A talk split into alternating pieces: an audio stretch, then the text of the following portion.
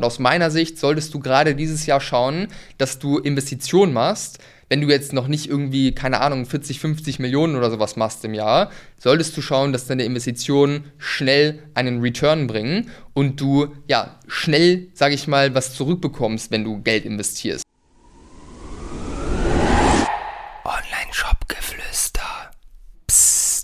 So, herzlich willkommen zur heutigen Podcast-Folge und in dieser Folge soll es darum gehen, wie man als D2C-Brand in 2023 überlebt und vielleicht auch noch mehr als das nicht nur überlebt, sondern auch wächst, ja, weil wir sehen bei Kunden, dass das auf jeden Fall möglich ist, dieses Jahr zu wachsen und ja, ich würde sagen, wir starten direkt rein.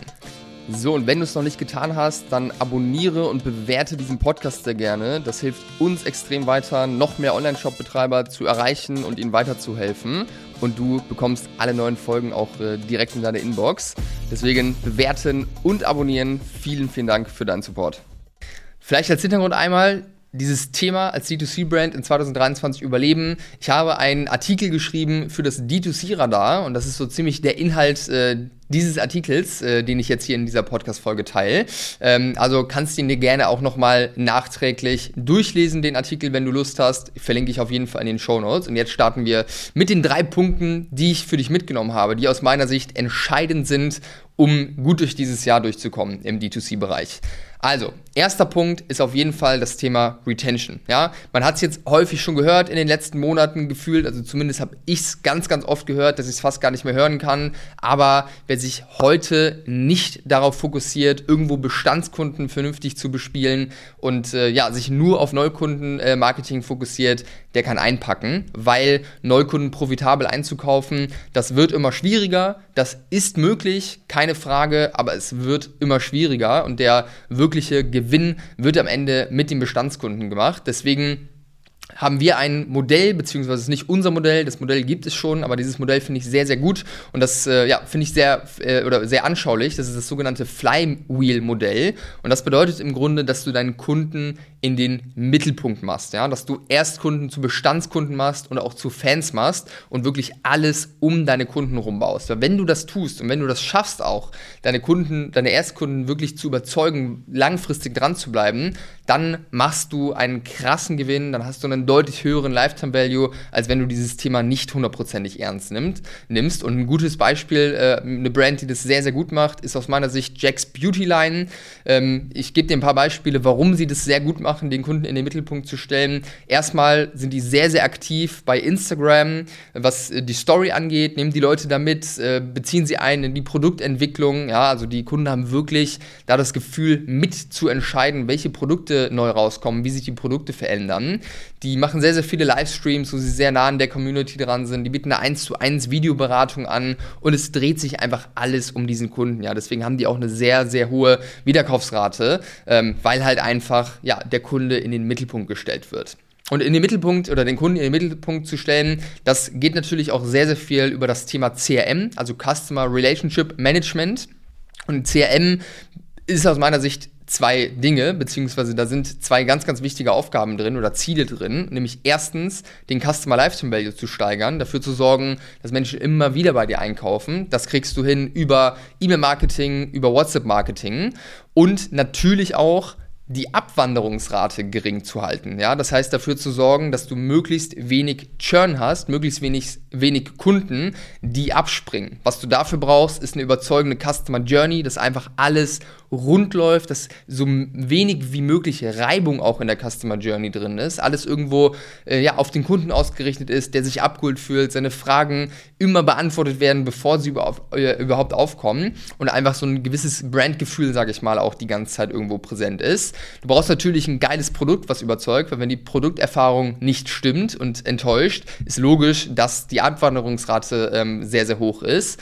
Du musst regelmäßig Feedback einholen von deinen Kunden, finden. Das ist extrem, extrem wichtig. Ähm, und ja, das sind äh, alles Dinge, die du tun kannst, um deine Abwanderungsrate irgendwo möglichst gering zu halten. Da kurze Empfehlung, hör dir unbedingt die Podcast-Folge an, die ich mit Andy Weinziel von Sushi Bikes gemacht habe. Da sprechen wir nämlich vor allem um das Thema, wie du richtig dir deine Kunden mit in die Produktentwicklung einbindest. Also da kurze Empfehlung an der Stelle. Das war auf jeden Fall eine Folge mit sehr, sehr viel Inhalt. So, ein CRM Excellence, einen letzten Punkt zu dem Thema ist mehr als einmal einen E-Mail-Flow irgendwo auf, äh, aufsetzen. Das braucht ständige Optimierung, das braucht diesen glasklaren Fokus auf deinen Kunden, den in den Mittelpunkt zu stellen und wirklich alles dafür zu tun, dass der sich maximal abgeholt fühlt, dass wir den bestmöglich verstehen und alles auf ihn ausrichten. Das ist am Ende die Kunst und da gehört wirklich einiges dazu. Ja, und wer das richtig gut macht, der hat eine Chance, auch dieses Jahr noch gut zu wachsen und auch mit dem Gewinn hier rauszugehen.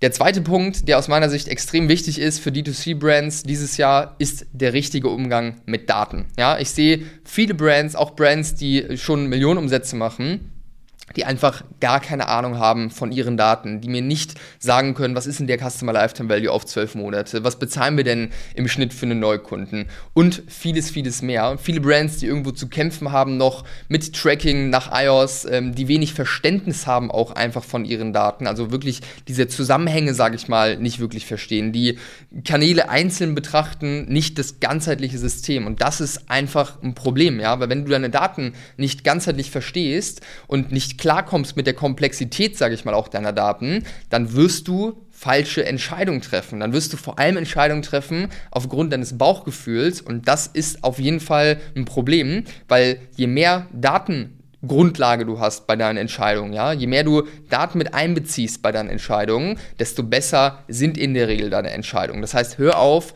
auf dein Bauchgefühl zu hören, fang an, vernünftig mit deinen Daten zu arbeiten, die vernünftig auszuwerten und die verdammt nochmal zu verstehen. Das ist wichtig. Ja? Ich gebe dir ein Beispiel, ähm, wo, wo man da auf jeden Fall was besser machen kann. Wenn du jetzt dein Customer Lifetime Value nur auf zwölf Monate analysierst. Sag ich dir ganz ehrlich, das ist schon mal besser, als ihn gar nicht äh, zu analysieren und gar nicht irgendwie anzuschauen. Aber was hier Exzellenz ist, beziehungsweise wie du das eigentlich machen solltest, ist den Customer Lifetime Value auf mehrere Zeiträume dir anzuschauen. Auf 12 Monate, aber vor allem auch auf 90 Tage und auf 180 Tage, weil am Ende des Tages geht es ja auch viel darum, wenn wir jetzt es nicht schaffen, profitabel den Neukunden einzukaufen oder den gerade so profitabel einzukaufen, dann äh, ist es natürlich schwierig, irgendwo schnell zu wachsen, weil wir einfach mit viel Kapital irgendwo arbeiten und es langsam dann reinkommt. Das heißt, wenn es dann zwölf Monate dauert, bis der Kunde irgendwie nochmal kauft oder der Customer Lifetime Value irgendwie dann richtig gut ist, dann haben wir ein Problem. Ja, wenn du deinen Customer Lifetime Value auf 90 Tage anguckst, dann bedeutet das ja, dass du deine Akquisition, Ak Akquisitionskosten schneller amortisierst, also schneller wieder reinholst, schneller noch einen größeren Profit hast auf den Kunden. Deswegen ist das hier auf jeden Fall eine Kennzahl, die du im Blick haben solltest, auf die du optimieren solltest. Ja, und das ist nur ein Beispiel von ganz, ganz vielen, wo man sehen kann, dass Daten nicht richtig verstanden werden und dass man hier einfach irgendwo Nachholbedarf hat. Ja, und was ganz wichtig ist auch zu verstehen, wenn du Entscheidungen aufgrund deines Bauchgefühls äh, triffst, ja, je größer du wirst, desto schwerwiegender äh, sind auch die Konsequenzen von Fehlentscheidungen. Was du dir auf jeden Fall gerade dieses Jahr vor Augen führen musst, ist, dass die Qualität deiner Entscheidungen ganz, ganz, ganz, ganz wichtig ist, weil jeder Fehler, den du machst, der kann der letzte sein, wenn es sowieso vielleicht schon eng ist. Ja, und das Gute ist, um vernünftig mit Daten zu arbeiten, da musst du natürlich dieses Verständnis haben, das aufzubauen, da kommst du nicht drum rum. Aber um diese Daten jetzt mal vernünftig dir ähm, anzeigen zu lassen, die vernünftig zu analysieren, beziehungsweise einfach zu haben, damit arbeiten zu können. Früher, da musstest du da Data Warehouses bauen, ähm, mit äh, krasser IT, krass viel Investitionen kosten. Heute brauchst du das nicht mehr. Heute gibt es geile Tools, wie zum Beispiel Triple Whale oder Klar, mit denen du deine Daten auswerten kannst, wo du dann mitarbeiten kannst, die dir einfach ausspucken, nachdem du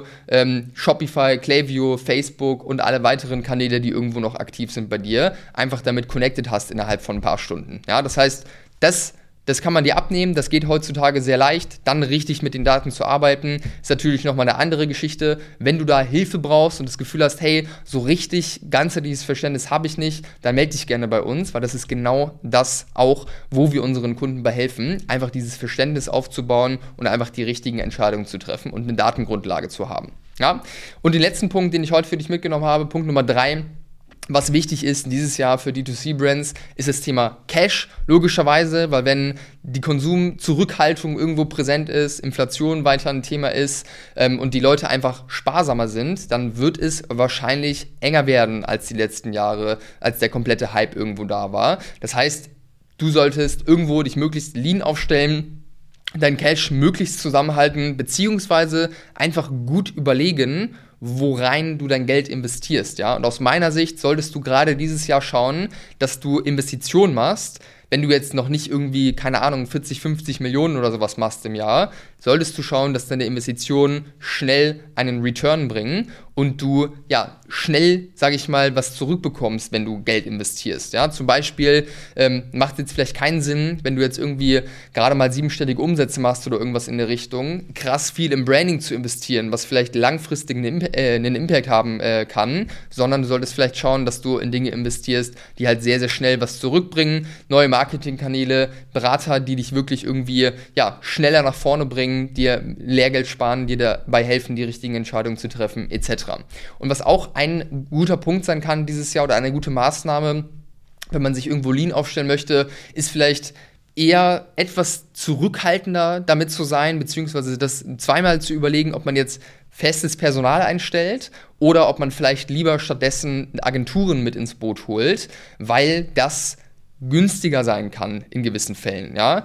Das ist keine pauschale Aussage, man muss das immer individuell betrachten. Das will ich hier einmal ganz, ganz deutlich äh, darstellen. Das ist ganz, ganz, ganz, ganz wichtig. Aber grundsätzlich, wenn du jetzt zur richtigen Zeit eine Agentur reinholst äh, für ein bestimmtes Thema, dann kann das günstiger sein als festes Personal. Weil bei festem Personal hast du immer ähm, eine lange Arbeit, oder was heißt eine lange Arbeitungszeit, du hast immer einen gewissen Zeitraum, den es braucht, bis äh, die Mitarbeiter dann vernünftig eingearbeitet sind. Ja, das können Wochen sein, in der Regel sind es aber wahrscheinlich eher ein paar Monate, wo du quasi bezahlst, aber noch nicht hundertprozentig auf Flughöhe bist, sage ich mal. Du hast immer die Gefahr, dass es irgendwie nicht passt von irgendeiner Seite, dass man sich irgendwie relativ früh wieder trennt. Ähm, dann hast du natürlich ganz viel Zeit, Energie und Geld in den Sand gesetzt, musst wieder von vorne beginnen. Und bei der Agentur weißt du halt eben, wenn du die richtige Agentur zur richtigen Zeit ranholst, das ist die Bedingung, dass du halt sehr, sehr schnell auf Flughöhe bist, dass sehr schnell umgesetzt äh, werden kann, dass wir auch äh, einfach wirkliche Experten dort am Start haben die nachweislich irgendwo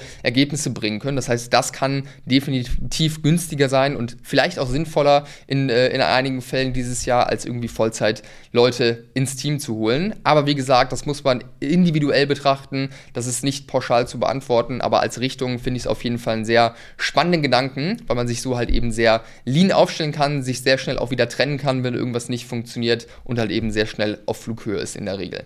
So, und das waren die drei Punkte, was du dieses Jahr im Griff haben musst, um zu überleben, um zu wachsen auch. Das muss auf jeden Fall das Ziel sein. Und wenn du das Gefühl hast, du möchtest Hilfe haben dieses Jahr, du möchtest keine falschen Entscheidungen treffen, du möchtest dir Lehrgeld sparen, du möchtest auf die Überholspur und schneller zum Ziel kommen, dann melde dich gerne bei uns. Unsere Kunden haben in der Regel sehr, sehr schnell einen hohen Return auf unsere äh, Investitionskosten, ähm, verdoppeln, verdreifachen, verzehnfachen ihren Umsatz, je nachdem, wo sie starten. Also auch wenn man jetzt irgendwie schon schon sechsstellige Umsätze macht, ist eine Verdreifachung vom Umsatz keine Seltenheit. Von dem her melde dich gerne bei uns, lass uns darüber austauschen, wie wir dich gerade auch dieses Jahr in der schweren Zeit unterstützen können. Wir freuen uns drauf und äh, ja, ich hoffe, dass ich dir hier was mitgeben konnte. Und wenn du das Ganze nochmal in Schrift von haben willst, nochmal ein, zwei Grafiken dazu haben möchtest, dann schau dir gerne auch nochmal den Artikel äh, an, den ich fürs D2C-Radar geschrieben habe. Den findest du in den Show Notes. Und in diesem Sinne, das war's für heute und ich hoffe, dass du was mitnehmen konntest.